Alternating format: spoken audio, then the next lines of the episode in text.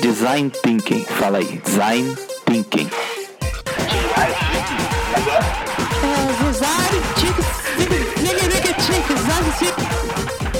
Design Thinking possível. Olá, que tal? Tudo legal? Hoje é o oitavo episódio do podcast Design Thinking Possível e a gente está hospedado no SoundCloud. Então, se você tiver alguma pergunta para fazer, escreve aí nos comentários que eu gravo a resposta e te aviso. No último episódio, a gente falou sobre storyboard, um jeito incrível de confirmar se as ideias que a gente priorizou para a solução do problema realmente são transformacionais, aquela parada de resultar no uau mesmo, do lado de quem ouve. Hoje é dia de aprofundar um pouco o lance da experiência, deixá-la um pouco mais clara e para isso, bora falar de protótipos. Sem deixar de lado o nosso papel Mythbuster, o mito que vamos quebrar hoje é protótipos podem colocar em risco a credibilidade do produto, já que são embriões não funcionais que podem soar como procrastinação. Bullshit! Esse lance do poder que o protótipo tem de aterrissar a solução do problema, até mesmo usando modelos de baixa fidelidade, nos dá condições de testar ideias, validando conceitos e confirmando empatia, e de tangibilizar um pouco a solução ao ponto de comunicá-la com clareza e garantir consenso sobre ela, não somente entre o time que discutiu a solução, mas também do time com o cliente. Vira um processo co-criativo de verdade. E esse, na minha opinião, é um dos grandes diferenciais da proposição de valor do design thinking. Você não só recomenda ideias, mas submete elas muito rapidamente a uma avaliação factual na jornada. E se der errado, esse erro fica muito mais barato do que aconteceu logo, e ainda por cima acaba servindo de ativo para melhoria incremental do produto final. É aprender com o erro de verdade e usar esse aprendizado para evoluir. Maneiro, né? E o pulo do gato dos protótipos é quando a gente, através deles, consegue responder quatro perguntas-chave. Primeiro, que resposta a gente dá ao problema inicial se as ideias forem implementadas? Depois, como a persona vai se beneficiar com o que será construído? Depois, quais recursos eu já tenho disponíveis para sair fazendo? E finalmente, qual o MVP, o Minimum Viable Product, ou produto minimamente viável? Aquele que já começa a mudar a experiência assim que a gente puser ele para rodar, sabe? E aqui tem uma conexão do Design Thinking com o Agile que acabou de rolar, hein?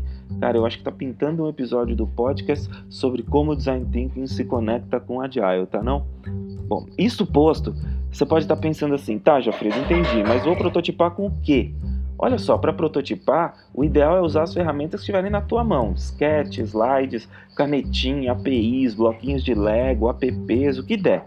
Nem encana muito com a fidelidade do protótipo ao produto final. Foca no conceito, principalmente se a avaliação das ideias na dimensão viabilidade tiver sido bem feitinha.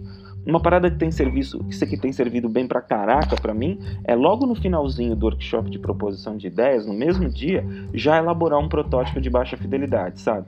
Se for service design, pode ser um teatro com cenário e mais o que tiver na mão. Se for app ou website, um mockup usando apps maneiras, tipo Pop e tantos outros nessa linha. Para outros produtos, de repente cabe um sketch, um diagrama de conceito da jornada já resolve também, enfim. Vai usando o que der, sempre com o objetivo de confirmar se o blend da solução responde aquelas quatro perguntas-chave que eu te propus. E mano, não é necessário esperar pelo estado da arte, tá? Protótipos podem surpreender na geração de valor, já que quanto antes o produto for colocado à prova, mais rápido ele pode ser aperfeiçoado.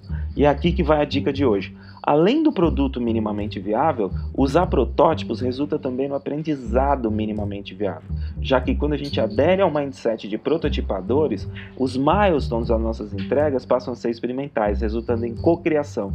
E essa parada é muito sinistra, no mínimo por dois motivos. Primeiro, porque tudo que a gente aprende sobre logística, a elaboração, os gostos e desgostos do cliente reduzem muitos riscos de uma entrega final mal sucedida.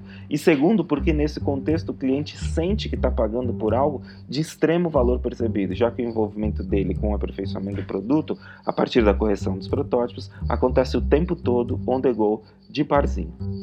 Obrigado, galera. Valeu mesmo. Até a próxima conversa, onde a gente vai falar sobre é, a avaliação dos protótipos e o valor que isso tem na melhoria iterativa e incremental dos produtos finais.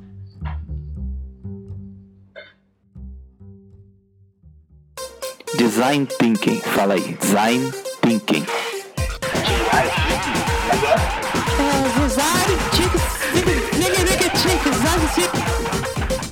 Design Thinking Possível.